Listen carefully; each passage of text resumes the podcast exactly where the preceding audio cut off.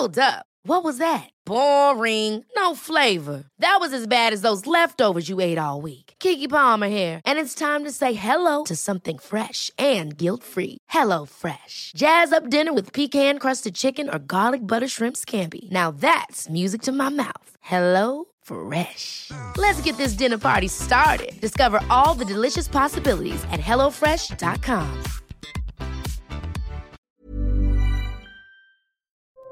Thank you. Escucha y comparte las redes del coronavirus de México y el mundo. La Secretaría de Salud en México reporta este jueves 18 de agosto en las últimas 24 horas 9.319 contagios de COVID-19, lo que suma 6.958.972 casos totales y también informó que se registraron 76 muertes por la enfermedad, con lo que el país ya acumula 328.947 decesos totales. A nivel internacional, el conteo de la Universidad Johns Hopkins de los Estados Unidos reporta este jueves 18 de agosto más de 593 millones 880 mil contagios del nuevo coronavirus y se ha alcanzado la cifra de más de 6 millones 447 mil muertes. Una investigación de la Universidad de Cleveland descubrió que no existe un límite para que una persona pueda contagiarse de COVID-19 y asegura que la nueva norma de la pandemia consiste en múltiples reinfecciones.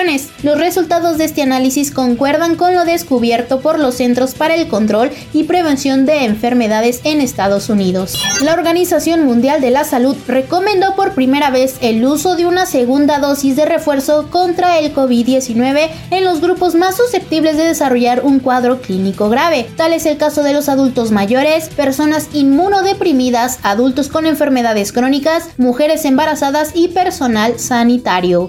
De acuerdo con un estudio realizado por la Universidad de Oxford, las personas que se han contagiado de COVID-19 pueden tener un mayor riesgo de padecer problemas neurológicos y psiquiátricos hasta dos años después de la infección. Entre los padecimientos que pueden desarrollar se encuentran la psicosis, demencia, niebla mental, ansiedad, depresión y convulsiones. Una investigación desarrollada por la empresa Emmet especializada en test anti-COVID-19 arrojó que no todas las pruebas negativas al coronavirus son de pacientes sanos. Esto se debe a que el virus toma un tiempo diferente para desarrollarse en cada cuerpo, por lo que es indispensable que las personas cercanas a los contagiados mantengan por unos días el aislamiento aunque no presenten síntomas. Para más información del coronavirus, visita elheraldodemexico.com.mx y nuestras redes sociales.